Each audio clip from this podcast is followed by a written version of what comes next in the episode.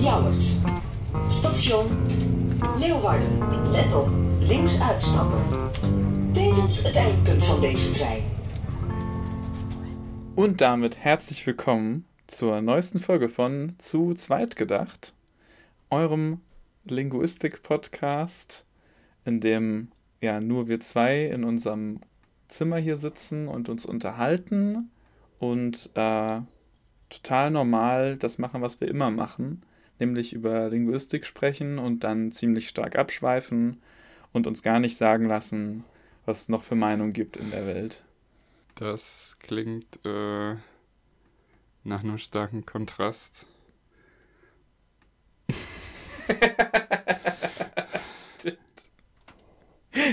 Stimmt, denn das machen wir heute gar nicht. Wir haben heute eine ganz besondere Folge zu zweit gedacht für euch, äh, nämlich eher zu viel gedacht. Hm. Wir sind nämlich nicht allein gewesen, wir sind jetzt wieder allein, aber wir haben ein paar sehr schöne Tage verbracht äh, in den Niederlanden, im wunderschönen Leeuwarden, auf der 71. Stutz und 31. Tacos, die dort stattgefunden hat.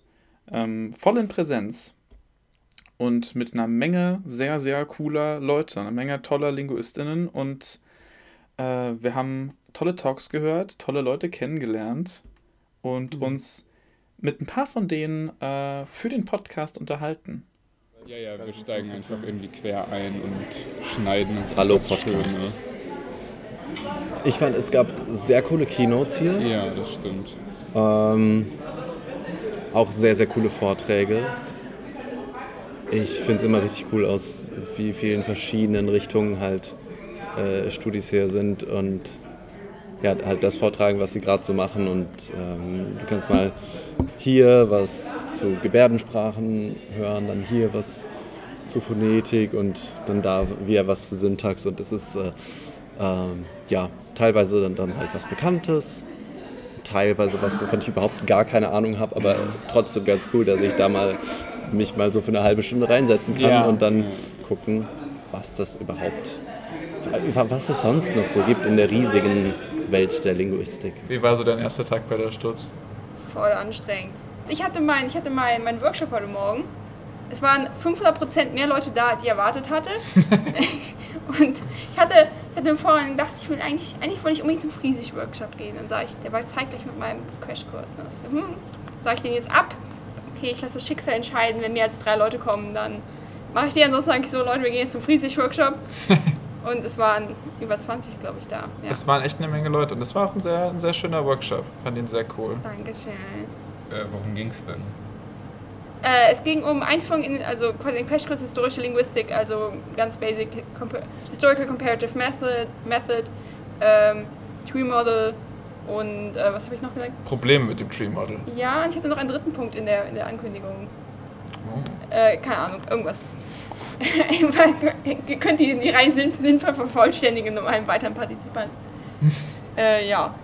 Und da habe ich dann ein bisschen erklärt, wie so, also wie so Sprachvergleich funktioniert und was das Stammbaummodell ist und was die Probleme des Stammbaummodells sind und ähm, was Leute, die jetzt nicht aktiv Bäume wirklich selber machen wollen, sondern nur manchmal Bäume sehen, irgendwie sich da denken sollten, wenn sie einen Baum sehen. Ich war irgendwie in Präsenz da. Es ist, also es ist sehr anders. Die Location war ja schon, also das war letztes Mal war es ein Hostel und jetzt ist es eine Uni, aber auch nicht eine Uni in dem Scope, wie ich sie mir vorgestellt habe, weil unser Campus in Düsseldorf ist ja viel größer und jetzt ist der Campus ein Gebäude. Das ist irgendwie sehr familiär. Ja. War auch familiär in Wien im Hostel letztes Semester, aber hier ist es nochmal irgendwie tatsächlich, glaube ich, beinahe alle unter uns. Ja, das halt Ja, das stimmt. Also im Prinzip seit München bin ich bei allen dabei, aber ich finde diese Online-Stutzen, die, die waren zwar cool, aber die sind mir ganz anders im Kopf geblieben. Ja, es ist eine sehr Ja. unterschiedliche Ja. Erfahrung, ja. Deswegen war es jetzt auch cool wieder. Also gerade bei dieser Stutz war ja wirklich von Corona auch nicht mehr so viel zu spüren. Das war in Wien noch ganz anders. Warst Ja. du in Wien dabei? Nee, leider nicht. Also nur, nur online auch. Und Okay. konnte mich auch nicht zu so vielen Talks Ja. motivieren. Ist auch ein ganz anderes Erlebnis einfach. K komplett, Ja. überhaupt nicht zu vergleichen. Ich habe das Gefühl, so der 70 bis 80 Prozent von dem, weshalb man zu Stutz geht, sind ja eigentlich auch die Ja, Socializing, Ja. Netzwerk, Sachen so. ja, die ganzen Gespräche dazwischen. Ich glaube, ich, wenn ich versuche, irgendwie meine Erfahrung auf dieser Stutz zusammenzufassen, ich habe es jetzt schon versucht, ein paar Leuten davon zu erzählen, und ich glaube, ich ende immer wieder äh, so. Es ist, so blöd, wenn man versucht, to end up irgendwie so zu übersetzen. Ich, ich ende nicht. Ich, ich, ich komme immer wieder an den Punkt, dass ich sage, es war einfach die krasseste Stutz für mich bis jetzt. So sehr intens. Es waren gar nicht so schrecklich viele Talks. Es war eine gute Mhm. Anzahl an Talks. Man kann ja auch echt nur eine bestimmte Zahl wegstecken, bevor man irgendwie aufhört, sich zu konzentrieren, was wir bei den Online-Stutzen wirklich gemerkt haben. Ja. Ähm, und es war eine gute Zeit und es war eine gute Einteilung der Tage, aber es war auch einfach viel, aber auf eine gute Weise. Ja, krass, dass du das jetzt so sagst, es wäre intens und so, weil ich habe das Gefühl, es war super locker. Also auch eben, weil nicht so viel äh, im Programm war. Also Mhm. es war auch nicht wenig, man hatte dann schon den ganzen Tag bis zum Nachmittag zu tun, aber es hat einen überhaupt nicht overwhelmed, was ich nicht nur bei Online, sondern auch bei anderen Präsenzstutzen schon auch hatte. Mhm. Ja, ich glaube, für mich ist es deshalb so anders als für dich, weil es mich ähm, strukturell hat es mich auch nicht overwhelmed. Und also es war zu keinem Punkt so, dass ich das Gefühl hatte, es ist zu viel. Ähm, aber ich habe mich selber viel mehr so fallen gelassen und so zugelassen, dass mich so dieses ähm, Event so total verschluckt irgendwie. Ich habe Mhm. praktisch ununterbrochen mich mit Leuten unterhalten Mhm. und auch die ganze Zeit keine, keine Pause gemacht. Ähm, und das war irgendwie sehr, eine sehr coole Sache, auch wo, wonach man jetzt das Bedürfnis hatte, nach den Online-Stutzen, Ja, normal. wo das Socializing halt einfach nicht. Ach so, ja. Und für dich ist das halt, wie das früher immer schon gelaufen ist. Und da, darum habe ich dich früher mal ein bisschen beneidet und jetzt inzwischen, darüber haben wir ja neulich schon mal geredet, ähm, habe ich das Gefühl, ich bin einfach weit genug ähm, in meiner linguistischen Ausbildung, dass ich Hm. überhaupt keine Hemmung mehr habe, Leute einfach anzuquatschen, weil ich A, mich mit den, mit einigen Sachen besser auskenne als da, damals und B, ähm, auch bei den Sachen, bei denen ich mich nicht gut auskenne, mich nicht schä mehr schäme des, dessen, sondern einfach entspannt bin. Ja. Klingt sehr gut. Ich fand die Location mit einer der schönsten. Oh ja. Also sowohl das Uni-Gebäude als auch die Stadt ähm, kann man auch nicht linguistisch empfehlen. Absolut. Auf, auf jeder Ebene. Wahrscheinlich historisch, äh, kulturell sehr, sehr spannend auch. Und dieses Uni-Gebäude, dieses Campus-Gebäude war einfach faszinierend. Also, man muss sich vorstellen, so ein altehrwürdiger Bau mit so großen, so hallenmäßigen, äh, ja, in, Interior und Säulen und so, also nicht drei bis vier Meter hohen Fenstern. Und dann bauen die da einfach praktisch noch einen Campus rein, noch ein Gebäude, in das Mhm. man rein und raus kann. Und diese Halle dient quasi nur als Flur. Man geht eine Treppe hoch und man isst zum Beispiel seine Mensa oder seine Mahlzeit, die wir da bekommen haben, knapp unter der Decke, Mhm. wo niemand war zu früheren Zeiten, wovon alle Leute immer so ihre, ihre drei, vier Meter weg waren. Ja, jetzt wird man irgendwie in so einen Opernsaal oder so ein ganz großes Bahnhofsgebäude gehen Ja, und dann ja quasi sich so ins obere Drittel setzen können. Eine sehr coole Erfahrung. ja. Ein schönes, ein schönes Teil. Also, das ist doch, ähm, wenn man das als alltägliche Umgebung hat für seine Ausbildung, kann man sich wirklich glücklich schätzen. Und auch äh, das drumherum. Es war halt auch, Löwaden ist nicht groß und dadurch ist alles, was man irgendwie brauchen könnte, in den Pausen definitiv fußläufig erreichbar. Also Mhm. Trotz Feiertagen. trotz Feiertagen. Ich muss auch sagen, ich fand persönlich dieses Jahr die Keynotes irgendwie alle durch die Bank weg ziemlich, ziemlich interessant. Ja, auf jeden Fall. Die ähm, Maria äh, Mazzoli, glaube ich, die fand ich sehr cool. Also ich finde, ähm, über Mixed Languages haben wir, über Mixed Languages hatten wir ähm, in einem äh, Kolloquium tatsächlich bei mir an der Uni die letzte Woche äh, auch geredet.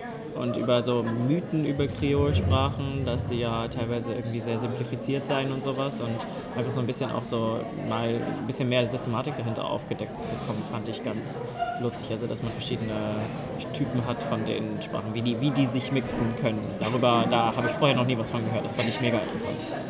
Ja, finde ich auch. Es ist auch spannend, dass es so diesen großen Unterschied gibt zwischen so ganz ähm, einfach nur grundkommunikationsbasiertem gegenseitig die Sprache annehmen und zu dem teilweise ja bewussten Wechseln in bilingualen Communities. Ja. Das ist auch eine sehr coole, sehr coole so anthropologische Frage, was sich Ja. noch vermischt und wie das zustande kommt, ja. Ja, Anthropologie haben wir uns bei, bei uns ja relativ wenig. Also wir sind zwar jetzt nicht die äh, minimalistischste, syntaxbasierteste Tradition bei uns, aber ähm, so einen, so jetzt, wie ich jetzt mitbekommen habe, so in Münster machen die Leute ja sehr viel, also interaktionsbasiert, sehr angewandte Linguistik. Ähm, und das ist bei uns nicht ganz. Also fahren wir unter so eine mittlere Schiene irgendwie. Und sehr anthropologischer Kram, das sind wir nicht. Also wir sind schon relativ isoliert in unserer ähm, Fakultät. Ich glaube, das ist bei einigen Linguistik-Unis auch, auch so, ja. Ja. Die Schnittstelle Soziolinguistik, Soziologie, Sozialwissenschaften kann sehr schwierig sein, glaube ich. Ja, Muss sie nicht, aber kann sie. Also von der organisatorischen Aufwand einer Uni her. Genau, ich bin leider erst am Donnerstag angereist. Das heißt, ich habe den ersten Tag praktisch verpasst. Ähm, und dann war das erste, was ich gehört habe, die Keynote am Freitag. Und die fand ich sehr beeindruckend. Also das fand ich wirklich, wirklich spannend. Und die hat mich auch zum Nachdenken gebracht. Es ging ja um ähm, Accent Bias. Ähm, und das ist also so ein Thema, finde ich, worüber ich auch immer wieder stolpere, wie wir Menschen in Kategorien einteilen, basierend auf ihrer Sprache. Also das Ja. ist ein Thema, mit dem ich mich viel beschäftige irgendwie. Ähm, und mich hat das, also ich fand es dann aber ganz überraschend, dass man das tatsächlich messen kann mit Gehirnströmen und mit diesen Peaks und so, dass man das alles sieht. Das fand ich echt, echt verrückt. Ähm, und gleichzeitig hat, hab, also habe ich aber auch die Frage dann gehabt, ähm, ob, wenn man solche Talks gibt und man darüber spricht, was es für Stereotype gibt, ob man dann nicht dadurch auch die Stereotype reproduziert. Also einerseits deckt man natürlich auf, es gibt dieses Stereotyp und ähm, wir sind uns dessen bewusst und mh, untersuchen das mit dem Ziel, dass es dann, also oder mit der Erwartung, dass wenn Menschen einem Akzent über längere Zeit viel ausgesetzt sind, dass sie dann vielleicht auch weniger diesen Bias haben. ja. Aber gleichzeitig ist ja in so einem Talk erstmal, hörst du ja erstmal diese ganzen Stereotypen, Ja. die es halt gibt. Und viele von denen sind vielleicht bei dir noch nicht so fest verankert, aber danach sind sie vielleicht fester verankert. Und das fand ich irgendwie, also das hat mich zum Nachdenken gebracht. Ganz spannend. Also das war auf jeden Fall eines meiner Highlights. Ja, unsere versteckten Biases, die dann gar nicht mehr so versteckt sind, wenn man sein Gehirn verkabeln lässt und ausmisst. Da kann man nichts verstecken, ja. Ja, ja und äh, ich fand es auch spannend, wie unterschiedlich die Selbstwahrnehmung ist oder zumindest das, was Leute ankreuzen in einem Fragebogen. Wenn sie sagen so, nein, ich habe die Person gar nicht so wahrgenommen, aber das EEG zeigt dann doch, du hast die Person so wahrgenommen, dass sie vielleicht einen niedrigen Status, niedrigeren Status hätte, als, äh, als äh, das offensichtlich der Fall war, ja. Ja, man sollte sich immer, muss, muss immer bescheiden bleiben, was man selber einschätzt, wozu man sich hinreißen lässt oder nicht unterbewusst. Weil man weiß es halt wirklich nicht. Mhm. was auch in die Richtung geht. Die Frau hat äh, erzählt, also die Partizipanten waren alles äh, Niederländer, die Niederländisch gesprochen haben. Und sie hat gemerkt, ah, die eine, die hat einen äh, äh, friesländischen Einfluss. Das, das ist sehr cool. Und dann hat sie gemerkt, sie hat angegeben, sie spricht äh, die, die Standardsprache. Genau, sie, sie, sie sagt, sie hat keinen physischen Akzent. Ja, Ja. das, äh, ja, weil wir uns dann auch so einschätzen, dass wir, ja, wir, wir wollen Standard sein. Ne? So eine Sache, die bei linguistischer Forschung ja oft im Raum steht und für Nicht-Linguisten wahrscheinlich auch ähm, sehr nebulös ist, ist so, aber wozu denn? Was ist der, der Nutzen von Oh dem ja. ganzen Kram? Werde ich ständig von meiner Familie gefragt. Mhm. Aber eine Keynote hatte da eine sehr klare Antwort drauf. War auch äh, sehr spannend vorgetragen und alles. Da ging es nämlich um Forschung zur Sprache von Leuten, die Parkinsons haben.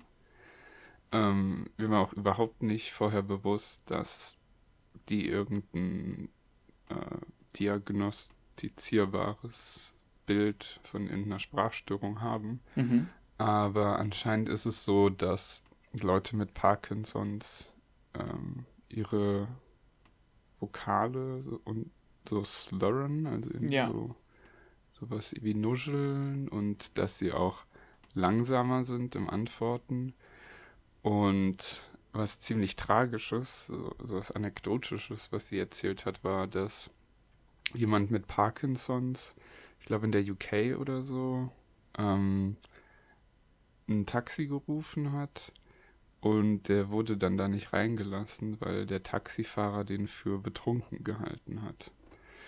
Und das macht eben die, ähm, diese Forschung dann auch schon sehr wertvoll, wenn, weil wenn man dann äh, irgendwie klar weiß, okay, so wirkt das ungefähr, wenn jemand Parkinsons hat und dann kann man das vielleicht auch besser unterscheiden wie von äh, betrunkener Sprache, dann haben diese Leute hoffentlich weniger Nachteile, einfach dadurch, dass die allgemeine Gesellschaft irgendwie mehr gebildet ist in der Hinsicht. Das ist eine Dimension davon, über die ich an dem Zeitpunkt noch gar nicht gedacht hatte. Aber das stimmt. Aufklärung so ist Mhm. einfach wichtig. Und ansonsten ist eben das Ding, dass dieses Sprach, diese Sprachstörungen, die da, die dadurch verursacht werden, ein wichtiges frühes äh, Diagnostikum sind. Und um eben auch früh eine Therapie einzuleiten, was natürlich wie so häufig bei sowas äh, die wichtigste Möglichkeit ist, irgendwie die entsprechenden Funktionen noch möglichst lange, möglichst gut aufrechtzuerhalten.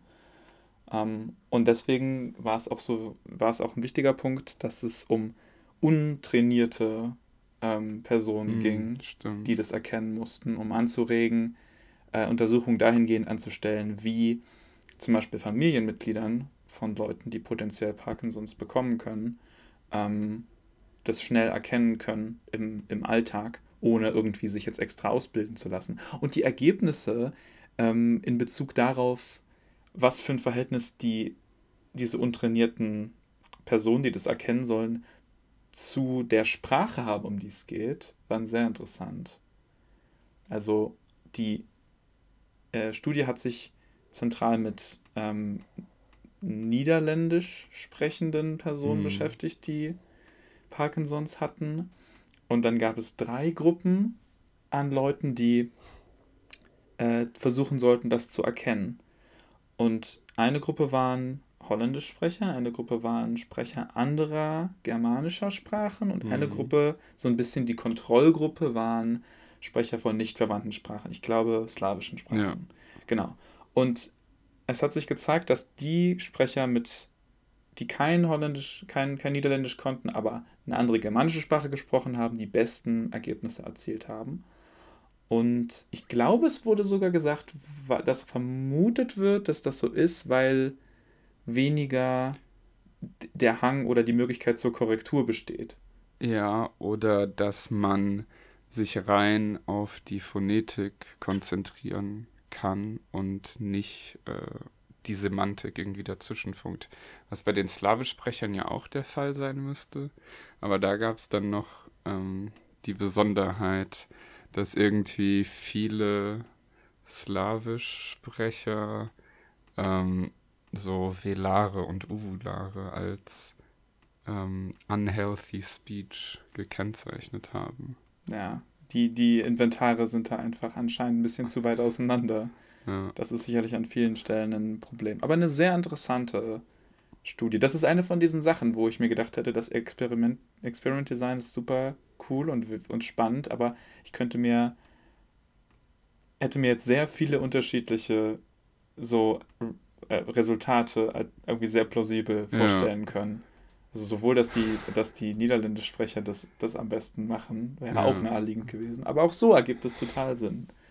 Ähm, das war wirklich spannend. Und ja, wie du gesagt hast, so schön, dass man mal so eine direkte und ja, äh, ich sag mal konkret für die Menschheit wirklich sehr positive, ähm, direkte Einflussnahme dadurch ermöglicht wird äh, in der Mhm. Zukunft. Wirklich toll. Ich persönlich fand auch noch die, äh, ähm, die, die Keynote über Mischsprachen sehr cool. Mhm. Äh, also die Keynotes waren durch die Bank weg dieses Jahr Ja. wirklich toll. Ähm, es gab eine über Mischsprachen und noch eine über ähm, Bias, der mit verschiedenen Akzenten zu tun hatte. Ähm, bei dem Mischsprachen-Keynote war ich besonders äh, interessiert, weil es eine sehr breite Typologie von denen aufgestellt Mhm. hat, weil wie sich Sprachen mischen können, ist einfach in natürlich, also logischerweise in einer riesigen Vielfalt möglich von Variablen, was wie beeinflusst wird und wer was von wem übernimmt. Selbst in einem Kontext, in dem nur zwei Sprachen eine Rolle spielen. Ja. Ja, der Talk war für mich persönlich, glaube ich, auch, also von den Keynotes der interessanteste, weil ich glaube, das habe ich schon in einem ante- anderen Interview hier gesagt, Mhm. aber ich bin schon öfter auf diese Sprachen gestoßen und habe auch gemerkt, okay, es gibt diesen einen Typ, ähm, wo man Verben aus Sprache 1, Nomen aus Sprache 2 hat und dann hat es den anderen Typ, wo es lexikalische Wörter aus der einen hat und die funktionalen grammatischen Wörter aus der anderen. Und da wurde das halt so ein bisschen zusammengeführt Ja. und typologisch betrachtet, was sehr interessant ist. Ganz, ganz enorm. So aufgeschlüsselt hatte ich das auch noch nie gesehen. Ähm, wirklich sehr, sehr aufschlussreich. Okay, du konntest nicht zum Friesisch-Workshop, aber du warst dann ja noch bei anderen Talks. Äh, ja, wo war ich denn noch? Äh, ich war zu einem, bei, zu deutschen Lehnwörtern. Da war ich auch. Der war sehr deskriptiv. Der war se- sehr interessant aus vielerlei Gründen. Da, um welche Sprachen ging es da? Es, wurde, es wurden deutsche Worte entlehnt in. Äh, Äh, Ewondo. ja, genau. Eine Sprach- Bantu-Sprache. Ja, aus Kamerun. Genau. Ah ja. Und das waren hauptsächlich so Bibelwörter. Also Aha. Ja. äh, Chapel, Gott, ja. Kapelle? Kapelle. Echt, Kapelle kam vor? Vielleicht auch nicht. Wie Ablass kam auf jeden Fall vor. Genau. Ab, Ablass war das erste Beispiel, fand ich sehr nice. Da habe ich mich gewundert, okay, ist das jetzt dieser Ablass auch dieser Kirche? Ja, Ja. natürlich. Komisches Wie, wie viele Lehnwort. andere Ablässe kennst Ja. du? Ich, ich habe halt einfach direkt mein Deutsch äh, direkt angezweifelt, so wie mir gerade eben auch nur Chapel und nicht Kapelle einfiel. Ja. Es waren sehr coole Sachen dabei. Ich bin sehr fasziniert von deren Abschiedsformel Biaballa. Kommt natürlich von bis bald. Oh mein Gott. Im Ernst? Ja. Wow. Und, und der meinte, also das sind äh, alles äh, Wörter, die Ewondo-Sprecher heute benutzen und die wissen generell auch nicht, dass das Lehnwörter aus dem Deutschen sind. Krass, ja. Also- so, so sehr integriert. Sind sollten wir direkt zurückentlehnen. Ja, Ja, Bierballer. Ich meine, Petition. es gibt doch eine große Teile der deutschen Bevölkerung, die Bierball zu, zu ähm, Flunkyball sagen, oder? stimmt. Ja, stimmt. Ja. Das ist schon, wo das direkt so was Herabwertendes hat gefühlt. Ja, Aber es ja. klingt auch einfach sehr gut. Ich mag es auch sehr. Gestern hat mir irgendjemand erzählt, dass das Wort für Seife in den allermeisten Sprachen von der germanischen Wurzel entlehnt ist. Ja. Also Seb, Seif, Genau. so solche. Und dann ist mir aufgefallen, dass sogar das Hausa-Wort für Seife so aussieht. Sabuli. Ähm, und ich meine, vielleicht ist es da auch was anderes, aber vielleicht auch Könnte auch gut einfach könnte- von Soap sein. Genau, Durch die Engländer. Ich glaube, Arabisch hat auch sowas ähnlich klingen. Ja, das würde eben auch sehr viel Sinn machen, darüber gekommen zu Ich, sein. ich kann mich immer nicht mehr genau erinnern. Mein Arabisch ist lange her. ja, Danke, dass du uns schön. deine Perspektive gegeben hast. Jetzt plug bitte noch deine. Ach so, äh, ich heiße auf Twitter heiße ich die Tweeterei, also wie Tweeterei. Ja, bitte folgt mir alle. Ich möchte mich gerne Twitter-Fame sein. Ist auch sehr aktiv, muss ich sagen. Ja, Ähm, aktuell gar nicht mehr so viel wie früher. aber- Qualitativ. Uh, ich habe Ja. hab ich jetzt ein Siegel. Ja. Ja, Okay. Das ZZG. Jetzt, kriegst du den Twitter. Ja, äh, wir haben Haken. Du bist jetzt, bist jetzt verified von uns. Wir sagen gleich Bescheid. Vorhin hatten wir kurz ähm, eine Sache äh, von äh, Lisa, den Vortrag über Sound Symbolism im Polnischen und im Spanischen. Äh, und da fand ich interessant, dass äh, sie die Vermutung aufgestellt hat und dann auch, äh, dass die sich bestätigt hat, ähm, dass äh, Alveolopalatale im Polnischen, also ähm, Laute, die sehr hohe Oberfrequenzen haben, also so ähnlich auch wie das I. Ähm, da hat sie vermutet, dass, also die stehen im Polnischen auch im Zusammenhang mit Diminutiven, also die werden oft für so Verkleinerungsformen verwendet. Ähm, und ihre Vermutung war, dass das. Achso, ich weiß nicht, äh, wart, wart ihr bei dem Vortrag oder? Ich war da, ja. Ja, ich war auch. Also die Vermutung ist, dass diese oft als niedlich empfundenen Sounds, dass sie auch für runde Objekte oder Wesen genutzt werden. Genau. Das war nämlich in ihrem Experiment, da hatte sie so ein Ja. zackiges Männchen und ein sehr äh, plüschiges, rundes Männchen. Und ähm, die Leute konnten denen dann Namen geben, wie sie wollten. Und da waren dann eben diese äh, Tsch, Nje Laute äh, signifikant häufiger bei dem Runden gewählt. Und das hat mich sehr überrascht. Ja, weil ähm, diese I-ähnlichen Laute ähm, zum einen eher für ähm, eckige Sachen und halt für, also schon für kleine Sachen stehen, ähm, aber halt auch für eckige Sachen. Also Ja. wenn man sich Kiki und Buba anguckt, Ja. das ist ja genau das. Ähm, und äh, genau. Ja, also das fand ich dann verwunderlich. Aber irgendwie, es gibt dann schon, ich glaube, äh, also mir hat dann ähm, Annika oder so ähm, einen Artikel empfohlen, der, ich glaube, dieses Jahr rausgekommen ist, wo dann äh, sich auch Leute damit auseinandergesetzt haben, äh, wie diese Assoziationen irgendwie aneinander gekettet werden können, geordnet werden können. Ja, ich Genau. verstehe auch deine Verwunderung, aber sehr gut. Ich habe halt vorher schon davon gehört, dass es eben Sprachen gibt, wo die Hauptassoziation nicht unbedingt die Größe ist oder die Niedlichkeit, sondern eben anders. Ansonsten hätte ich wahrscheinlich auch mehr überrascht. Ähm, ich habe von einer gelesen, die hat von einer Sprache, die das zum Beispiel mit Insekten auch zusammen klassifiziert. Wahrscheinlich, weil Insekten prototypisch eher kleinere Ja. Lebewesen sind. Ja. Passt auch wieder. Aber ja, es ist schon krass, dass es so widersprüchliche Zusammenhänge haben kann mit dem Spitz bei Kiki und dann aber dieses Runde. Es kommt mir fast schon vor, als könnte man das so, oder als könnte man versuchen, das so feature-wise zu dekomponieren, weil es ist ja, ich glaube, crosslinguistisch ziemlich, also zumindest glaube ich mich daran zu erinnern, dass es relativ pervasive ist, bei einigen Sprachen untersucht wurde, wo Palatale eben diese Rolle haben als, als so für Verniedlichungsform, für Baby Talk und so weiter. Ähm, und gleichzeitig hat man diese stimmlosen Obstruenten, die eher dieses Spitze auch widerspiegeln. Und wenn man dann an den Punkt kommt, wo sich die beiden Features überlagern, kommt es eben zu Interpretationen in, in diese beiden Richtungen gleichzeitig, weil jede von denen ihr eigenes Ding hat. Also natürlich bleedet das ineinander. Und äh, sind ja auch sicherlich nicht die einzigen Bedeutungen, die die Sachen jeweils haben, aber vielleicht liegt es an sowas. Ja, ich frage mich auch, ob es vielleicht damit zu tun hat, ob man einen Vokal oder einen Konsonanten hat, weil ich weiß, dass das für Synästhesie zum Beispiel eine super große Rolle spielt, ob man mit einem Vokal oder Konsonanten zu tun hat.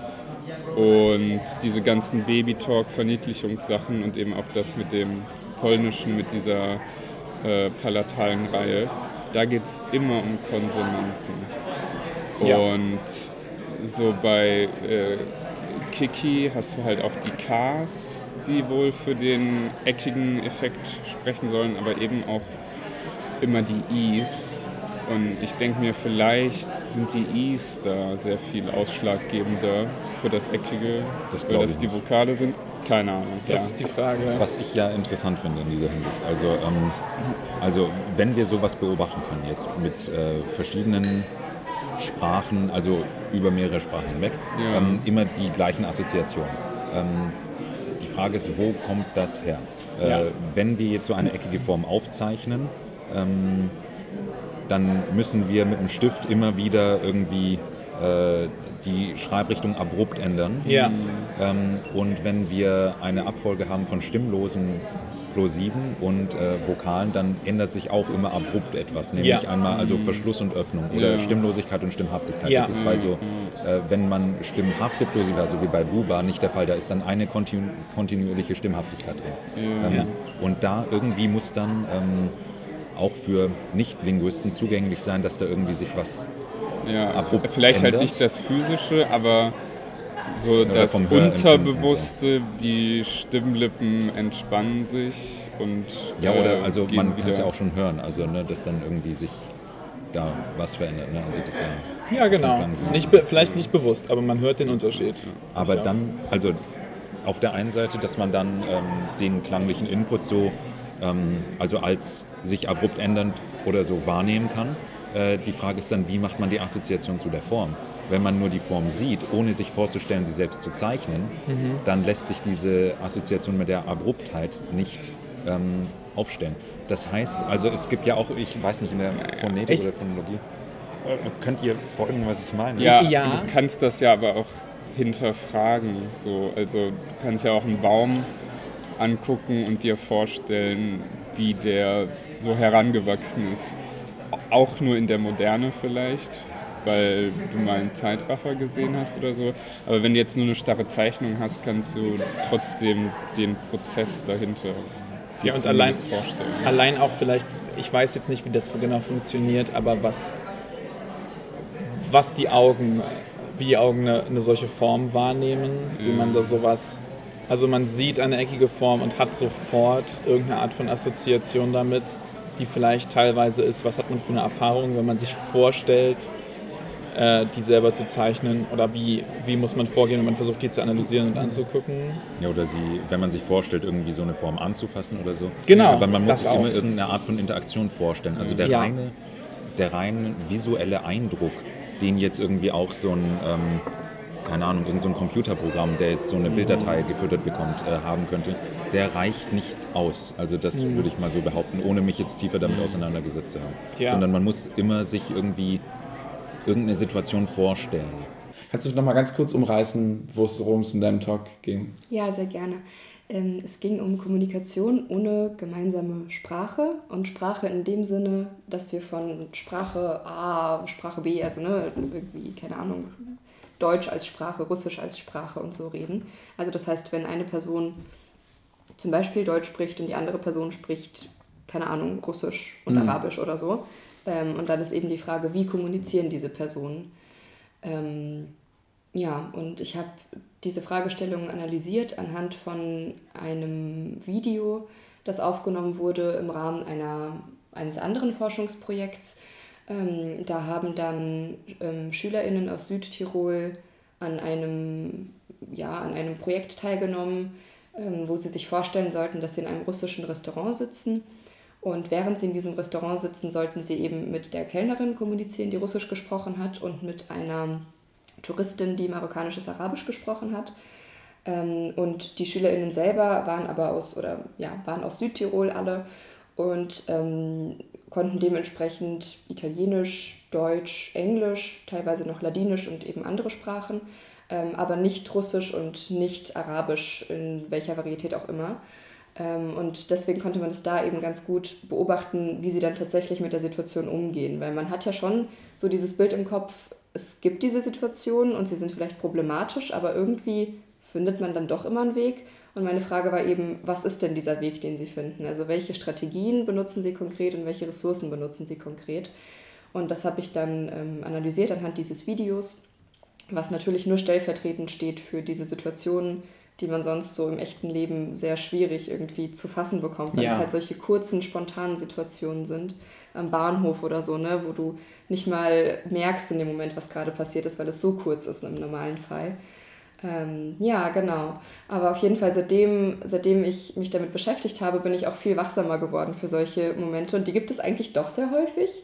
Aber man merkt sie nicht richtig, weil es so schnell geht meistens. Und ja, ich glaube, da brauchen wir noch viel mehr Forschung eigentlich in die Richtung, weil es so relevant ist für, ähm, ne, für den Umgang mit Personen, die irgendwie migriert sind, geflüchtet sind, ähm, die dann zum Beispiel auch eine neue Arbeitsstelle beginnen. Und wenn man irgendwie wüsste, was gibt es für Strategien, ähm, die die Kommunikation in solchen Momenten erleichtern, von Grund auf, dann könnte man das ja auch irgendwie in Sprachkursen oder so zum Beispiel beibringen oder als Strategie, ich weiß nicht, vielleicht in einem Workshop oder sowas beibringen, ne? anstatt dass man dann erstmal fünf Jahre lang einen Sprachkurs belegen muss, bevor man Leute einstellen kann. Also das ist so mein Gedanke dahinter, ähm, dass man das ja auch einfach nutzbar machen kann, wenn man weiß, wie die Mechanismen sind dahinter.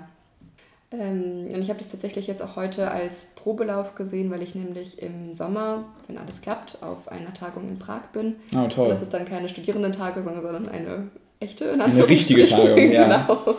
Ja, mit, mit accomplished Leuten oder keine Ahnung. Mhm. Ähm, und dann dachte ich, das ist irgendwie ganz cool bei der Stutz, das nochmal von einem Publikum zu üben, das einem mehr verzeiht. Ja, ich meine, das ist ja eine Ja. der perfekten Sachen für die Stutz. Ja, eigentlich. voll. Das dachte ich mir auch. Und genau, also so, was ich da jetzt draus mitnehme, ist, es muss irgendwie noch ein bisschen kleiner werden. Ähm, das Thema. Natürlich habe ich es jetzt für die Stutz teilweise dann auch mit Formulierungen gemacht, die ich dann da wahrscheinlich nicht nehmen würde. Ja. So. Ähm, ja, aber es hat echt Spaß gemacht und also mich hat es echt begeistert. Oder das ist eigentlich immer das, was mich begeistert an solchen Situationen, wenn man dann merkt, dass die Leute wirklich bei einem sind und wie es so in den Köpfen rattert und wie sie dann mit einem zusammen so diese Aha-Momente nachvollziehen. Mhm. Das ist halt immer, das ist so cool. Und äh, das war jetzt da auch und das hat echt Spaß gemacht, das zu sehen so. Ein integral Part jeder Stutz ist natürlich auch, wie man untergebracht ist, Oh ja. wie der Tag abläuft und so. Also da gibt's eine ganz große Range von 6.30 Uhr aufstehen und eine Stunde fahren, bevor man dann um 8 frühstücken kann, bis zu ähm, im A und O Hostel pennen und irgendwie um Viertel vor neun auf die Uhr gucken und sich denken, ah ja, ich gehe noch schnell duschen und frühstücken, bevor der erste Talk anfängt. Ähm, ich würde sagen, diese Stutz war ein bisschen, also die war auf jeden Fall nicht an einem dieser Enden, sondern dazwischen. Aber ich würde sagen, man kann schon sagen, sie war eher an der komfortableren Seite. Definitiv, ja. Ich glaube, wer diese Stutz und Unterbringung als wirklich unkomfortabel einstufen würde, ähm, ähm, ist schon insgesamt wahrscheinlich eher verwöhnt, ähm, was, was solche, solche Sachen angeht, beziehungsweise ähm, ist es in diesen Fällen, wo man so selbst so ein bisschen Campingkram mitbringen muss, Isomatte und so, Mhm. das war ja jetzt so eine Tonhallenunterbringung, natürlich ist man ein ganzes Stück weit selbst für, seine, für seinen Komfort verantwortlich. Ähm, insoweit man das jetzt abtrennen will von ne, ähm, den Mitteln, die jeder so hat, finanziellerweise, äh, was man da so besitzt an Zeug. Ich zum Beispiel auch habe einfach komplett vergessen, dass ich eine Isomatte brauche, musste mir last minute eine leihen. Die war ein bisschen zu klein Hm. für mich lange Gestalt. Trotzdem danke an V, Grüße gehen raus, dass ich mir die noch leihen durfte so schnell und einen Schlafsack auch, super gut. Ähm, aber man, also wir hatten äh, eine angenehme Unterkunft, wir hatten direkt Frühstück bei der Unterkunft, was ein, so ein Key-Ding ist. Ja, das war auch für mich das erste Mal so. Ja, also dass man nicht erst, wie du vorhin gesagt hast, erstmal, egal wie weit es ist, aber man erstmal aufstehen muss und sich fertig machen muss und dann erstmal irgendwo hinfahren oder laufen Mhm. muss, um dann da zu frühstücken, sondern man kann gleich dort frühstücken. Das war wirklich ähm, sehr, sehr schön. Und dafür, dass diese Tonhallen, die wir da hatten, Hm. ja dann eben den Effekt hatten, dass man sich in, mit vielen Leuten in einem Raum aufgehalten hat, essentiell ja, ähm, obwohl das natürlich so ist, dass man dann irgendwie so relativ viel hört, was irgendwie allein so, wie Leute sich umdrehen oder irgendwelche äh, Schlaf, ich weiß nicht, Geräusche machen oder morgens aufstehen oder die Wecker Mhm. anderer Leute. Ich glaube, ich habe nur die Wecker gehört von den anderen. Äh, ja, ich, ich habe auch ähm, vor allem die gehört. Ähm, und, und so Sachen wie, ich weiß nicht, ähm, Leute, die dann später kommen oder früher aufstehen. Mhm. Ähm, äh, das hat sich sehr, sehr äh, in Grenzen gehalten. Man hat sehr stark Rücksicht aufeinander genommen, hatte ich das Gefühl. Das war schön. Mhm. Und man konnte auch wirklich entspannt zur, zum Campus laufen. Also es hat ein bisschen gedauert, aber es war eine angenehme Strecke und da hat man sich dann auch noch wieder weiter unterhalten. Das war auch wie so ein eigenes Socializing-Event jeden Tag eigentlich. Ja, und das Krasse ist, unsere Unterkunft war halt so am äußersten Punkt, so Ja. am fernsten, wie man vom Stadtkern kommen kann, quasi. Und ja, man konnte in unter 40 Minuten zum Campus laufen. Das ist wirklich eine praktische Sache, wenn die Stadt nicht so groß ist, flächenmäßig. Es ist sehr schön, ja. Also am ersten Abend, als wir ankamen, fand ich es ein bisschen traurig und grau und regnerisch. ähm, aber ja, dann waren ja die anderen Tage doch recht sonnig und also ich finde es total hübsch und teilweise echt so malerisch und auch so, wie man sich das irgendwie vorstellt, Sehr. mit den vielen Fahrrädern. und dann sind einfach mitten in der Stadt irgendwelche kleinen Boote und so. Das ist irgendwie super hübsch, super süß. Ja, doch, gefällt mir sehr gut. Ja. Warst du schon mal hier vorher? Nee, noch nicht. Ich bin Nee. tatsächlich auch das erste Mal überhaupt in äh, den Niederlanden. Ja, ja. Und- Krass, ja, ich glaube ich auch eigentlich so richtig. So mit man- Übernachtungen, nicht nur mit Durchfahren oder Ja, so. Ja, und dann hat man direkt die volle Experience hier. So kommt es auf jeden Fall einem vor. Ja. Das ist wirklich sehr schön. voll, ja. Also die Unterbringung ist, äh, war sehr interessant. Es ist tatsächlich so, wie ich es mir vorgestellt habe. Es ist tatsächlich, also die Fragen, die hier offen standen, waren so, okay, es ist eine Halle. Werden wir alle zusammen in einer Halle schlafen? Es ist beinahe jetzt genau das. Ich meine, wir haben drei Schlafsäle, aber es ist trotzdem irgendwie sehr groß. Wird es kalt sein? Ja, es ist kalt. Werden es Gemeinschaftsduschen sein? Ja, es sind Gemeinschaftsduschen. Werden es zu wenig Klos sein? Ja, es sind zu wenig Klos, aber es ist halt trotzdem, also ich habe mich vorbereitet auf das, so mental vorbereitet auf das größte Klassenfahrt-Feeling seit der Mittelstufe und Ja. es ist exakt das. Ne? Es, man ist zwangsweise, aber auf eine gute Weise, ich bin glücklicherweise jetzt auch nicht der introvertierteste Mensch, so, ähm, mit allen an ein, in einem Raum gefangen. So. Also das ist auch für, für alles. Also gestern ist nicht nur für die Vorträge, für irgendwie Schlafen und Essen, sondern wir hängen halt auch in dem, wir haben ja auch gestern noch in dem ähm, in dem Café, das da oben ist, rumgehangen und einfach nur alle nebeneinander ein bisschen gearbeitet. Das ist sehr wie zu Hause im Gruppenraum, wie ich normalerweise die ganze Woche rumsitze, aber halt nochmal mit einer ganz anderen Crowd. Das fand ich sehr, sehr wholesome. Das gefällt mir sehr. Ja. Und Leeuwarden ist auch, es, ist, es hat so eine schöne Altstadt. Ich weiß gar nicht, ob man es Altstadt nennen kann ob, oder ob es in meinen Augen nur alt aussieht, aber es ist so eine schöne Stadt mit dem Kanal und ach, I don't know. Also der eine einzige Kulturschock, den ich hatte, war, als wir äh, den erst, das erste Mal den Bus nehmen wollten, dass er einfach an uns vorbeigefahren ist, weil es apparently hier so ist, dass man die Hand raushalten muss, damit der Bus anhält. Ah, das wusste ich auch noch gar nicht. Äh, und man sagt immer Danke beim Aussteigen. Das finde ich schön. Das finde ich auch schön. Das, Sehr das wholesome. haben wir gemerkt immer so, das sollten wir auch übernehmen. Okay, aber alle BusfahrerInnen hier waren jetzt auch kategorisch netter als die in Düsseldorf bei uns. Deswegen mal gucken, mal gucken. Also was ich persönlich als Kontrast sehe zu den Klassenfahrten, die ich erlebt habe, sind so, alle sind sehr so considerate, Ja. was so gerade so irgendwie, so, weiß ich nicht, Klo-Situation und Duschsituation angeht. Man nimmt da sehr aufeinander Rücksicht, zumindest so. gesehen einfach habe. auf eine natürliche Weise irgendwie, weil wir alle auch in einem großen Raum quasi schlafen, ruhig sein Ja. oder re relativ ruhig sein. So. Wir hatten jetzt, ich habe keine, ich glaube nicht, dass hier eine entsteht und ich habe auch noch keine Konfliktsituation in dem Sinne irgendwie erlebt. Nee. Also ich glaube, wir sind alle viel zu nett zueinander dafür. Ja, das glaube ich auch, ja.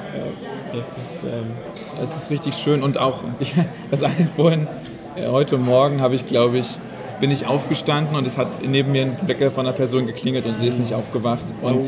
dann bin ich frühstücken gegangen und als ich zurückgekommen bin, um meinen Kram zu holen und zur Uni zu gehen, hat der Wecker einfach immer noch geklingelt. Einfach die ganze Batterie leer geklingelt und drumherum die Leute so wahrscheinlich auch voll genervt. Aber so hat muss man doch erstmal pennen. wurde die Person geweckt.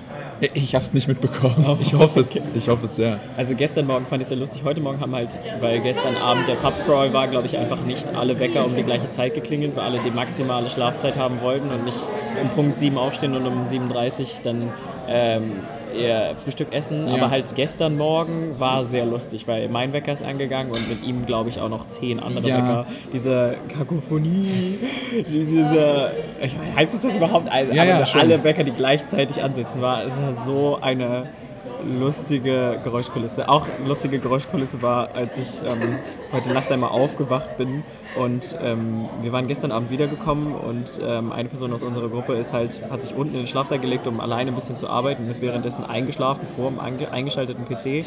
Dementsprechend heute Nacht um 3 Uhr irgendwann aufgewacht und ich war auch kurz wach und ähm, wir haben uns angeguckt und er meinte halt einfach zu mir, die Person da hinten schnarcht so laut und dann habe ich einmal aufgehorcht, das war wirklich ein isoliertes Schnarchen in diesem Saal. Aber einfach nur so eine, so eine Segenbewegung gemacht. Es halt auch so schön in der Turnhalle. Unglaublich, ja. Und es ist kalt, wir schlafen direkt unter der Lüftung. Das ist ein bisschen kritisch. Ah, grillen. Ich bin aber froh, noch keiner von uns hat eine Erkältung. Kein, Aber ihr seid auch die mit der bodennahen Steckdose, ne? Oh ja, wir haben, also wir sind vorbereitet gekommen. Jeder von uns hat mindestens eine Dreierstückdose und eine Person hat eine Kabeltrommel mitgenommen. Nice. Also, ähm, ja, es ist sehr entspannt. Die Steckdosen wäre mein einziger Kritikpunkt an dieser Accommodation. Alles andere haben sie super gemacht. Ich glaube, ich bin so verwöhnt immer noch von den Stutzen, die ich dann bisher hatte. Also Wien war meine erste in Präsenz, jetzt diese hier. Ja. Und hier ist halt die Accommodation ist gut und die Location der Uni selbst ist auch total schön. Ich glaube, wenn die nächste Stutz irgendwann kommt und irgendwas daran ist major falsch, dann wird mich das stören. Weil jetzt bin ich verwöhnt Ja, davon, ich dass alles auch. super ist. Davon, hiervon kann man auch wirklich, wirklich verwöhnt sein. Ja. Ja, ja.